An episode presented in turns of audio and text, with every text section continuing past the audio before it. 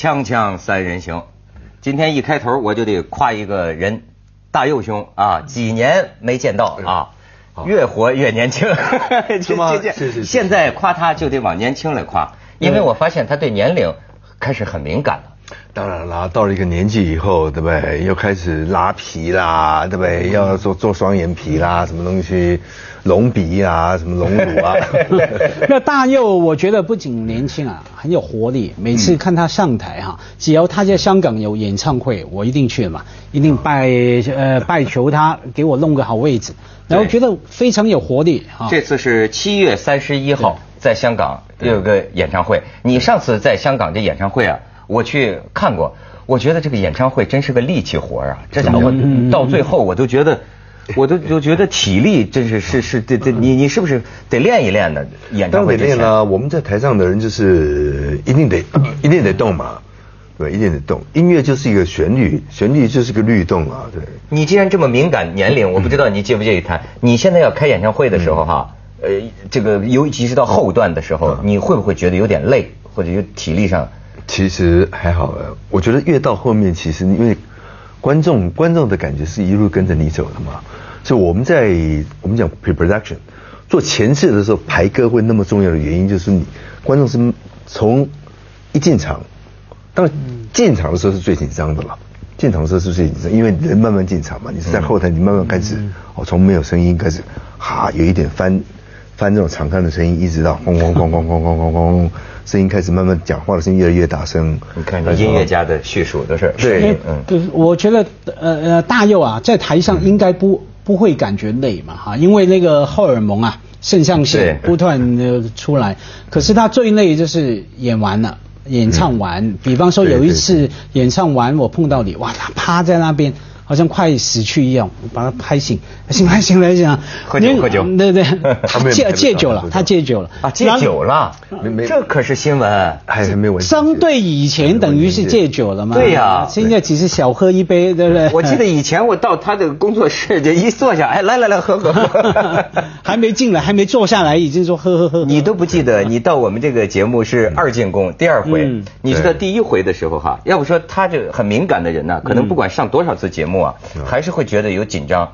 我就记得你可能都忘了，他说要能喝酒吗？能喝酒，说弄弄瓶酒。后来我们这导演还真买了一瓶酒，还真的喝他一下聊了三集。好，后来我觉得聊的好不好？这酒不错。后来你知道我们那个导演讲啊嗯，他没预节目预算没有啊，他买的是没有 没有酒精的酒，真的啊对，他就心理作用心理，所以你看这是心理作用。我我不会到这个地步啊。还有大佑刚说到他会紧张哈，我见证过，他有一个方法，我不晓得你什么时候开始这个方法。他去做活动以前，登台以前去打太极了。把门关起来打太极，我还以为跑错了地方。哎，我说不是有滚乐吗？我本来去后台找他，看到他在那边蹲马步打太极是吧？这个方法是最近几年才才学的嘛？不当然啦，它是一个其实打太太极是任何运动，我觉得都可以都可以都可以来试调的一种东西。嗯，它其实就是慢的东西嘛，对不对？它其实是慢的，其实其实对人的呼吸啊什么的，这是它是调气嘛，呃，调整状态。调整状态啊，是人人慢下来的一种方式。对他这个要到极动啊！你像过去中国人不是讲嘛，就喜怒哀乐之未发，谓之中。就是说，对他一到这个摇滚就起来的状态，实际他在起始的第第一个零点位的时候，对他把自己调整到可能一个极静的一个状态。对对，其实就是就是个 meditation 嘛。其实你要你要出你要出那个出场以前，其实就是慢慢慢在在聚那个气嘛，应该使自己要慢下来嘛。唱歌跟太极是同行，都是气，都是练气，对是吧？对，还练气。还有像我想起我们前两天啊，跟文道聊足球、欧洲杯，他说什么什么队的球员出场以前是看书的，对。这是把气定下来，对，就是你把心情定下来。你。不要完全在想说我现在要唱歌，对。或者我现在要踢球，这反而不应该去想那个事情，对，反而不应该去想那个你事情。你看我不懂哈，就是好比说像你们这都是老将了，这个这这个歌非常熟悉对音乐，那每开一场音乐会之前，呃会有什么担心吗？就觉得这不是小菜一碟，会不会是？还是说不，还肯定会紧张。我觉得不会紧张的，就表示是你不注重这场演唱会。其实紧张它是必经的过程。其实紧张是其实你在 collect，在 collect 那个 energy，嗯，在收集那个能量。因为其实每一场演唱会，你说在台北举行，你在香港红安举行，你在北京首体举行，因为他来的来的人都不一样，因为每个地方的特性都不一样。哎，你觉得有什么不一样？哦，人文都不一样，这些人。他可能可能都讲国语，对，可他腔调可能都不一样，是，他吃的食物都不一样，他呼吸的空气的湿度可能都不一样，所以他带来的能量可能都不一样。那他的话题，他喜欢的歌曲可能都不一样。在台北，可能他当然喜欢的是什么？是是可能是是是是从鹿港小镇到到到台北红玫瑰。在北京，他可能喜欢的是，他可能喜欢的是呃是。是呃，不是是爱人同志好了。啊，对，他喜欢是另外一种歌，所以他的能量是不一样。香港就是皇皇后大道，皇后大道东嘛，对他可能是喜欢是 C C 棍人变成港歌了。对他他可能喜欢的是更更更 pop 一点的歌，所以他那个能量可能会是不一样的。你像我记得这个呃崔健就有点发牢骚的感觉，就说哎呦我到哪都是一无所有，到哪里这唱在 底下就是一无所有一无所有。他他的意思是说他你知道吗？我的音乐我在进步，我这么多年，哈，我有很多新的歌、新的这个这个和弦或者什么的，哎，我希望他们能够欣赏。他说，但是呢，我现在到哪里？都是底下都是这一无所有，一无所有。你你会不会有这个？就老唱这个老的。对，但是老崔有时候，譬如说他去他去，譬如说去成都，呃，你别看成都，成都因为他的音乐在某方面就是摇滚乐，他很很盛行。嗯。可能有些人会希望他唱一些比较新的一些他写的摇摇滚乐的歌曲。嗯。所以那些那些层面上的一些那种啊，带给带给那种 songwriter 啊写歌人那种能量可能会不一样。嗯。所以。在开演以前，你会从这种，我我相信，一个创作者或一个唱歌的人哦，他是有个天线的。嗯。你在，所以我在我在我在开演以前，我有时候会自己就会会先聚聚聚气。对，我会这样子，我会采气一下，感受一下今天来的人的那个感觉，可能是什么样一种一种感觉。嗯。所以这个跟紧张，刚刚我们在讲那个紧张会有点关系的。嗯嗯嗯。因为这些人都是多年来喜欢你自己的歌的人嘛。嗯。所以他们是带着，他们票可能两一个月以前、两个月以前都已经买好了。嗯那这个东西，那他他喜欢你的歌，可能都已经十年、二十年了。嗯，那他一定会带来一种感觉的嘛，一定会的。那这个东西就是你会紧张的一个原因，对吧？多多多年以后，所以你就感觉那个东西。所以今天晚你你表演可能会用另外一种声音、另外一种方式去去去去，即使歌单一模一样，跟上一场，比如说在。在在在烟台好了，嗯，表演的是一模一样的歌单，可是你经常散发出来那个感觉可能会不一样的。哎，这个你说的好，这这个可能会不一样的，因为我有时候也有一些这个舞台的这个体会哈，我就觉得他说的很形象。对，也许可能人家说你是巫婆神汉哈，但是呢，表演者往往会有这个感觉。你比方说，你看现在这物理学里不是理理论里不是讲有一个什么，就说这个量子力学啊，就说有一个状态。过去说爱因斯坦都不接受嘛，说上帝不扔骰子，就是说一个粒子它的状态啊，可以是任何一种状态，实际上你不知道它什么状态，但是只有在什么时候确定呢？你一测量它，它定住了；一测量的时候它才固定，否则它就不固定。别人觉得很不可理解，我觉得大脑就是这样。你看有时候我作为一个主持人，对，我在上台的时候啊，我脑子里可能有七八种说辞和说法。但是到底开口第一句说什么？没错，我不知道。没错，我但是在我走向台心的过程中啊，嗯，好像我在感觉这个跟观众之间这个气，嗯，到最后你一出口，对对，是一个你不知道的，对，所以有他说的这个很有意思。他说的真好听，其实到最后就是看运气，站在那边想到哪个台词就讲。不不不不，现在最该讲的是去广告行吗？去广告行。这大佑可是教父啊。这我们流流行音乐的一代教父，哎，所以我也很感兴趣啊。很多人啊，就是好音乐的人呢，也想听你说说，你对今天的音乐是什么感慨？哦，感慨的，哎，千万别叫教父，养不教父之过。那你得叫叫我们了。我们是快出为人父而已啊。呃，对，没错，这事儿待会儿还得聊的。对对。嗯，先说说这个，就是说，因为什么呢？好多搞音乐的人呢，我现在觉得有点这个怎么呢？末日黄昏，末日之感。嗯，你有没有这种感觉？我倒觉得哈，因为这个只是在讲说哦，唱片行业不行啦，对不对啊？这个 CD 卖不出去啦。不，我说的还不是这个层面。好比比如说，嗯，摇滚精神，摇滚精神，你觉得在现在这种时代里还有它的土壤吗？可是。摇滚，你看我我们真正讲摇滚乐啊，我我先说说说摇滚的历史好了。摇滚乐是其实是在一九五四年那一年，猫王进去录了一首歌，叫做《It's All Over》之类的歌，哦，或者 Jailhouse Rock 这样的一首歌以后，才开始有摇滚乐这样的一个形态产生的嘛。所以那之前之前没有摇滚乐的时候，那怎么办？对不对哈？那我知道摇滚乐是在大概啊，像像 hip hop，大概是九九几年电子音乐开始出来以后，就开始慢慢没落了嘛。那我们讲没有没有摇滚乐之前，那怎么办？对不对？所以音乐是有一波一波的哦。你说民歌啦，那种那种吉他式的音乐是大概是在大概啊四几年开始的嘛，对不对？那 blues 的音乐大概是三几年嘛。那爵士的音乐大概也是三几年、四几年开始，所以每一种音乐都有它的风潮，嗯？那唱片，唱片是开始在大概一二零年左右，留声机这种东西开始，开始有留声机开始，对不对？然后到三零年、四零年，小的这种这种 SP 开始有，所以那没有录留留留声机跟没有唱片以前，那怎么办？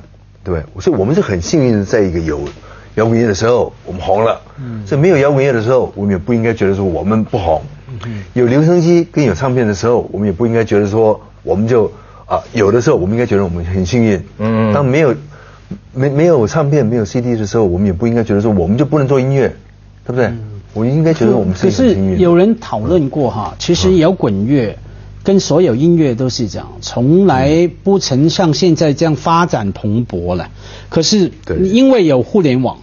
嗯，要有互联网，对，所有的地下乐队、大乐队、小乐团哈，全部自己拍五分钟、六分钟，自己创作的歌，完全不用考虑说唱片卖不出去，没人替你出，不用，你就放到 YouTube，放到所有的视频网络上面。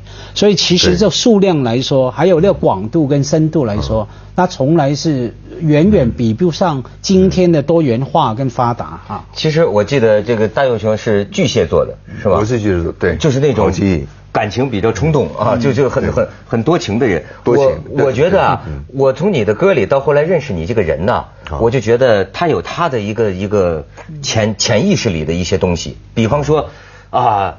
好像私下里他会跟你讲政治，台湾这个，那刚才还在说呢，台湾今天是这个蓝和绿的，这斗到什么程度 才斗到今天这么一个结果？或者他又会有他的家国情怀啊？但是我就觉得你身上的这些东西，甚至有人讲叫社会批判吧，嗯，在今天还有寄托吗？有寄托啊，有有。今天你可以批判什么呢？今天什么都可以批判，可是我已经过了那个年纪了嘛，我不需要再去。那个那个东西太多人在做了，为那么多人在做，为什么需要说大家还继续在做呢？我不是一辈子干那个事情吧？那你现在做什么呢？我告诉你，他他就做什么，好吧？他还有批判，他批判他的朋友，就是我。对对对。我这辈子收到最长的短讯，这是来自大佑的 罗大佑的两百多字的短讯，几乎写了一篇文章给我骂我，因为我前一阵子啊，在报纸台湾的报纸写了一篇长文章，调侃龙应台。嗯，我说假如龙应台在台湾混不下去。最好回来香港什么？他是龙应台好朋友嘛，他也对龙应台非常有非常有期待嘛。他就半夜然后给我一个短讯 两百多字，然后呢我没回他，还是我简单的回，他还不服气，再来一个三百多字的短讯。嗯嗯，我觉得性情中人。对，没错，我心里想的就是这四个字。我觉得哎呀，龙应台老师啊，真的幸运有这样的朋友，可以那个发了几百字的短讯哈。那另外我一个想法就是说，诶，罗大佑是不是又喝醉了？怎么半夜半夜传传传传两个短讯来批判朋友？他其实他这个喝醉了呀，他骨子里有一种类似于中国古代人说是的那种 那种东西。其实两不，其实两 两个人都是我好朋友，人家也刚刚才上台，你不要这样子嘛。你你们这个香港人老是喜欢这样子。龙应台应该上台。龙应台，哎，但是实际上你对他有什么期待呢？或者说，你对龙应台主义，起码起码是台湾第一次这样做一个从这个文件会变成一个文化部这样一个东西嘛，对不对哈？所以我觉得他们也是应该对他有一个期许啊，而且我觉得做一个妈妈做的不错了，他做的妈妈做的不错，他他他。你看平常就是你听听听到你们还批判经经常批评台湾文化，但是实际上呢。在我们这大陆朋友来说，我们到台北去，觉得台湾的文化很好，你知道吧？对。所以反过来讲，我不知道这些年你对大陆也了解越来越多了。对。你对大陆文化又有些什么印象？其实“文化”这两个字哦，讲起来容易，其实讲起来是很蛮笼统的嘛。那那那我问你，你觉得“文化”这两个字的定义是什么？几乎无所不包，生活方式嘛，一般人人类学的定义就是生活方式。我我自己的定义是文人文化对我来讲，其实要简单去去解读它，但也不能不定义文化应该就是人类生活的累积嘛。嗯嗯，因为累积这两个字会蛮重要的。嗯，就你要它到某种程度，你要检视它人人类生活的累积嘛。所以我们现在现在要去谈那个文化这两个字，应该是到目前为止哈，二零一二年到到到现在。现在现在啊，年终了这段时间，我们看到了我们生活周遭生活的累积的的的总检讨，这样。那我对现在台湾的人的生活的文化，我算是满意的。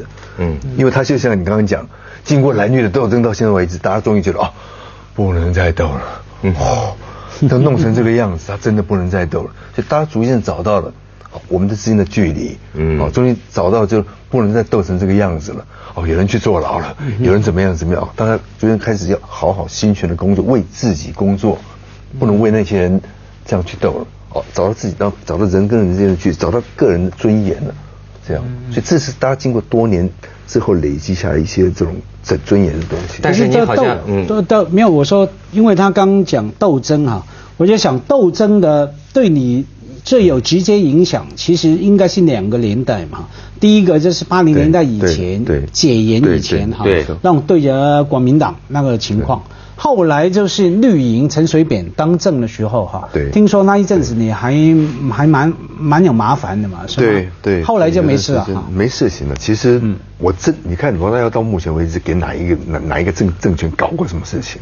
我们这种人其实不会真的去搞事情的嘛。我们这种人其实会你搞的还少啊，比较少一点嘛，真的不多嘛。什么鹿港小镇呐，或者什么什么，经常，我觉得你就算是我印象当中啊，那种呃，像西方的那种很多摇滚明星，他会介入政治、表达态度的。我觉得你在这方面已经是给我很强烈的印象的。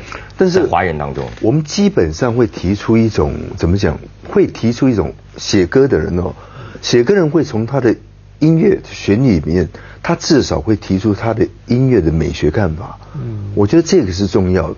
你不要不要讲说哦，崔健一无所有啦，罗大佑的《鹿港小镇》啦，罗大佑的《爱人同志》，我们在音乐里面绝对会提出我们的美学看法。你听一首歌啊，觉得好听，或是他很愤怒的，其实他里面旋律里面他有他的美学观观点在里面。为什么一首歌你简简单你说恋曲一九九零好，嗯，你说再再土一点好了，明天会更好。它里面绝对有它的美学观点，它才会被大众接受。它有，比如说，你能解释一下吗？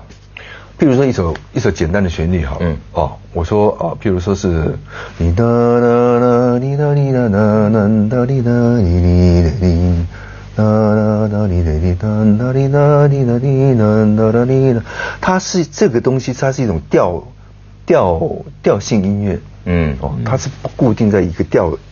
调调调调性里面，它是调式音乐，这样，所以它基本上是比较不会定在一个一个哪哪个调里面的这样，所以它是在用一种一种旋律式的单性的线性的旋律里面去去说服人的那种那种一种新的新的这种线性的一个美感，这样，所以他要用这种东西啊一种独创的一种东西来说服人，就是说。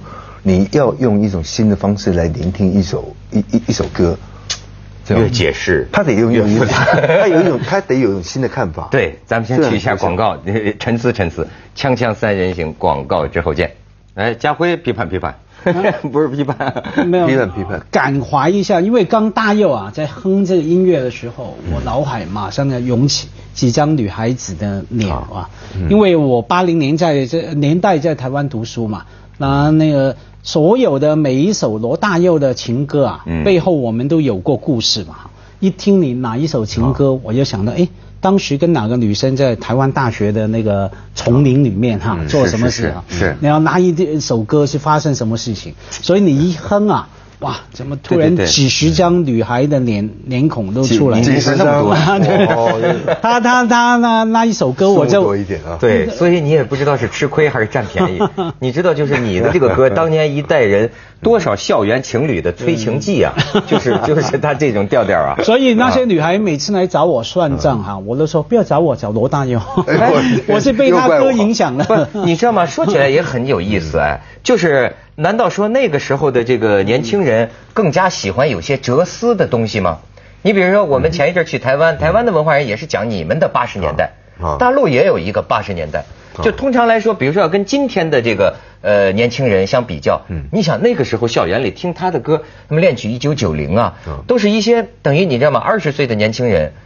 在思考一些类似于都到了一个中年人的这种沧桑感的，嗯对这种歌曲你不觉得跟今天的年轻人不太一样吗？那当然不一样了，每个时代有每个时代不同的节奏，它的氛围，然后像包括其实现在听的听的硬体显然不一样嘛。现在一个 iPhone 它解决多少事情哦？嗯，现在你看年轻人听的歌，我觉得都是呃轻松的啊，对或者是有些节奏，或者是这样的一些啊，比较比较嗨啊，或者是。对。但是你像那个时候，感觉都像是皱着眉头 看着历史书会，然后 抱着女朋友也要谈谈家国的那种感觉啊。对，对。时代给予我们那种负担跟那种那种肩膀上扛的重任真的不一样啊。是我觉得不不一定了。像我那时候听罗大佑的歌，也听其他乱七八糟跳舞的歌啊嗯。像现在内地的年轻人一样嘛。我碰到我感兴趣的，反而是说现在去内地，好多年轻人二十来岁。都说对罗大佑的歌非常喜欢，嗯。那我就有点惊讶，我说不是应该你妈妈、你爸爸喜欢的吗？他说不是，嗯。他们就完全听、完全投入哈，所以那个那个能够还是继续打动他们的，我觉得这是你说美学的概念啊，嗯。呃，不仅是内容的部分。哦。对，呃，我觉得是，我觉得好的接着下来为您播出西安楼冠文明启示录。他的歌，实际现在也是用他的旋律再编上一些新的。